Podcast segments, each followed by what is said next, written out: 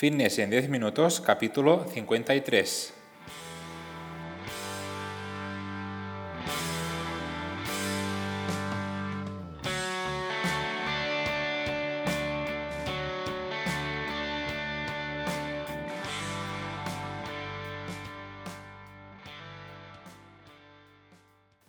Bienvenidos un día más, un episodio más a Fitness en 10 minutos, capítulo número 53 del 18 de enero de 2021.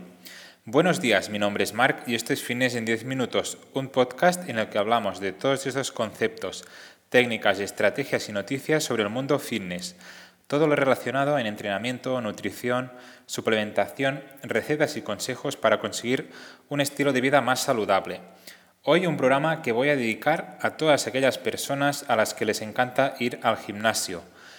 Ya no por verse estéticamente bien, sino para mejorar y para cuidar su salud mediante estos espacios. A pesar de que estos días, pues en la mayoría de comunidades autónomas de España, pues están cerrando muchos gimnasios debido a, la pandemia del coronavirus.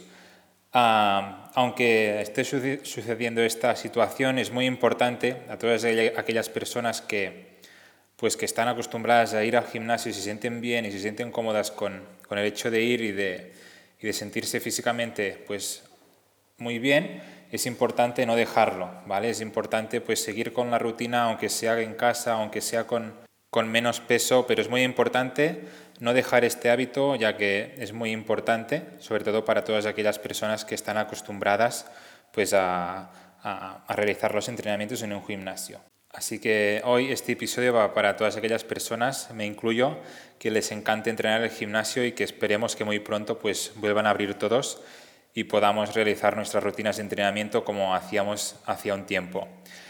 Hoy un programa en el que vosotros también sois los protagonistas con vuestras preguntas. Siempre intento responder la mayoría que me estáis enviando, ya sea por Instagram, por correo, pero también las más interesantes por, por este podcast. Así que nada, daros las gracias por toda la participación que me estáis dando, ya que sin vosotros pues sería imposible realizar este podcast, sobre todo en el que baso todos los episodios en preguntas. ¿Vale? Que es una forma también pues para aprender un poco más tanto vosotros como yo, que también, aunque no lo parezca, también estoy aprendiendo mucho de todas vuestras preguntas. Pero antes, como siempre, comentaros que en marpadrosafit.com tenéis cursos para aprender sobre entrenamiento y nutrición. Básicamente es una plataforma de formación en la que vais a encontrar todo lo que necesitáis para mejorar vuestra salud de una forma sencilla y muy detallada. Cada semana tenéis un nuevo curso y además, si me queréis proponer alguno con este y que realmente pues, os sea muy interesante o de muy interés, pues me lo podéis comentar en el apartado de mi página web, que es marpatrosafit.com barra contactas. Y ahora sí que sí, sin más dilación, vamos con las preguntas de hoy. Hoy tengo seis también apuntadas, como el capítulo anterior, que veo que vamos bien con seis preguntas para que esté dentro del tiempo de los diez minutos. Así que vamos con la primera, muy interesante también, la de Hugo, que nos dice, buenas Marc, este año quiero ponerme en serio con mi nutrición, pero me surgen muchas dudas. Vamos a ver. Te dejo una de las que tengo. ¿Cómo puedo calcular los macronutrientes de mis comidas? ¿Cómo lo haces en tu caso? Muchas gracias. Pues muchas gracias a ti, Hugo, por tu pregunta. Y la verdad es que hay bastantes métodos que puedes utilizar para contar los macronutrientes de tus comidas y es que hay infinidad de aplicaciones, de apps ¿vale? para el móvil que puedes utilizar, que te van a pedir los alimentos que has consumido con sus cantidades y te va a calcular pues, automáticamente ah, tus macronutrientes diarios y, y, las calorías totales que estás ingiriendo en cada una de las comidas y el total diario. ¿vale? Y por otro lado, también puedes utilizar programas como el Excel, ¿vale? que deberás anotar todos los alimentos que vas a consumir en todas tus comidas, calcular qué macronutrientes ah, contiene cada uno de los alimentos, que lo puedes encontrar fácilmente en Google, ¿vale? O incluso en, la etiqueta del producto, en la mayoría, de ellos. Y luego también puedes ah, pues calcular tus, tus macronutrientes diarios y, llegar a una conclusión si realmente lo que estás consumiendo se, se acerca al objetivo que, que, estás, que estás cumpliendo, ¿vale? Así que espero haberte ayudado con esta respuesta, Hugo. Vamos con la segunda, que es la de Alfonso, que nos dice, hola Marc, tengo una duda para el podcast. ¿Cómo lidias con el estrés? ¿Crees que hay que intentar no tener estrés o el solo hecho de tenerlo nos hace mejores y sacar nuestra mejor versión de nosotros mismos? Muchas gracias. Pues muy buena pregunta, Alfonso. Yo la verdad es que el estrés ah, creo personalmente que, que, no se debe de, de, intentar no tenerlo, ¿vale? ya que es una cosa natural que tenemos como seres humanos y que va a, va a aparecer uh, en situaciones determinadas en las que nuestro organismo pues, está con, con tensión. ¿vale? Y esto es lo que genera el estrés. Eh, lo que sí es muy importante y creo que, que te, puede, te puede ayudar es tener estrategias para intentar pues, suprimir o intentar mejorar el estado de estrés y pasar a, uno, a un estado pues, mucho mejor.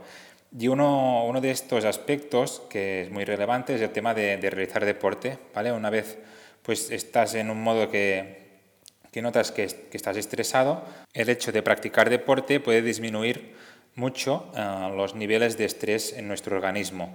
Por otro lado, también es muy importante no centrarnos muchísimo en los problemas que tengamos a diario, ya que al final seguramente no van a ser muy, muy importantes como para tener el estrés que le damos a nuestro organismo. Intentar ver un poquito desde fuera uh, pues, los problemas que estamos teniendo y re relativizarlo un poco todo, ¿vale? Para de esta forma estar más tranquilos.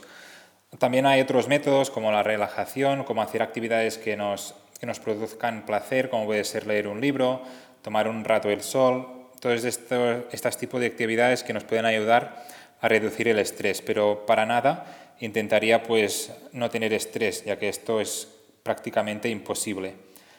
Vale, Alfonso, espero haber respondido tu pregunta también. Vamos con la tercera, que es la de José Ramón, que nos comenta, hola Marc, te mando una pregunta sobre un tema que ahora está muy popularizado. Se trata del ayuno intermitente. ¿Qué opinas del ayuno intermitente en los deportistas? ¿Crees que puede llegar a ser beneficioso? Gracias por tu respuesta. Pues en este caso, José Ramón, si se trata de un deportista, lo más importante es que su rendimiento no, no quede alterado debido al, al, ayuno intermitente. Por otro lado, como ya he comentado muchas otras veces, el, el, el ayuno intermitente no es más que una herramienta que te puede ayudar a, a perder peso, ya que el hecho de estar muchas horas sin comer ¿vale? Pues hace que, tengamos que hacer también menos comidas y por lo tanto el déficit calórico puede llegar a ser más fácil de, conseguir. Así que en el caso de los deportistas, yo lo, que haría en este caso es individualizar. ¿Vale? Y en el caso que el deportista pues, esté cómodo con la herramienta de, hacer ayuno intermitente, pues eh, sí le, aconsejaría que, que, lo realizara. Aún así, Uh, como he dicho, se trata solo de una herramienta y hay algunas personas que seguramente pues, no le vaya bien el hecho de, de usar este tipo de, de, alimentación y por lo tanto es mucho mejor hacer otro tipo de, de, alimentación que seguramente pues, le va a ayudar mucho más a rendir en, en su deporte. Vale, José Ramón, espero haberte ayudado con esta respuesta. Uh, vamos con la cuarta, que es la de Daniela, que nos comenta, hola Marc, tengo una duda sobre alimentación. ¿Qué alimento es mejor, la leche entera o la desnatada? ¿Cuál me recomiendas para una etapa de pérdida de peso? Muchas gracias. Pues, pues en este caso, mm, Daniela, da igual un alimento que, que el otro, el que más te guste. Y también da igual en qué momento estés, en qué objetivo estés, si es tanto de pérdida de peso como de ganancia de masa muscular. ¿Vale? Lo importante en este caso es que estés en déficit calórico. ¿vale? Da igual qué tipo de leche estés tomando. Bien, vamos con la quinta pregunta, que es la de Ainhoa, que nos dice, buenas Marc, no se trata de una pregunta sobre entrenamiento y nutrición, pero creo que puede ser interesante para todos. ¿Creas propias tablas de Excel para preparar las dietas de tus clientes o utilizas en alguna página o aplicación en especial? Pues bien, yo para mis clientes lo que estoy haciendo desde buen inicio que empecé con todo esto es con una tabla de Excel, ¿vale? Lo tengo todo allí anotado con una lista de de alimentos que más uso o, que más usan mis clientes y luego tengo también todo enlazado con fórmulas, que esto me permite pues, calcular los macronutrientes necesarios, las calorías diarias que, que está consumiendo mis clientes, etcétera, etcétera. ¿Vale? Aún así, también comentarte que hay, hay uh, aplicaciones o incluso páginas web interesantes para llegar a calcular pues, toda la alimentación que, que uno necesita. Pero en este caso yo soy más de utilizar el Excel como, como mi forma de trabajo. Bien, vamos ya con la última pregunta, que es la de Elena, que nos comenta, hola Marc, soy nutricionista y me encuentro con algunos pacientes que llegan a mi consulta y no les gusta ni el deporte ni lo practican prácticamente nunca. ¿Tienes alguna solución o consejo para estos casos? Yo ya no sé cómo hacerlo para convencerlos. Muchas gracias. Pues muy buena pregunta, Elena. En este caso, yo personalmente te diría que no se puede hacer nada o prácticamente nada, ya que el, paso, el primer paso lo tiene que hacer la persona en, cuestión, ¿vale? Y, de nada sirve pues eh, estar nosotros como preparadores o como nutricionistas detrás insistiendo si esta persona no ve la importancia de hacer pues un cambio en su vida, en su alimentación para mejorar su salud. Así que si ya le has comentado que de la importancia de realizar actividad física y cuidar la alimentación, y no ve mm, los motivos por el cual puede ser interesante todo esto, pues creo que en mi humilde opinión es no perder el tiempo con este cliente, ya que seguramente habrá muchos otros que van a valorar mucho más nuestro trabajo y también su salud y que van a, van a darlo todo, en este caso, en tanto en el entrenamiento como, como en la alimentación y es que poco se puede hacer con este tipo de personas si se les ha animado a hacerlo y se les ha contado pues, los beneficios que pueden llegar a, obtener. ¿Vale, Elena? Espero también haberte ayudado con esta respuesta. Hasta aquí el programa de hoy, señores, el episodio 53 de Fitness en 10 minutos.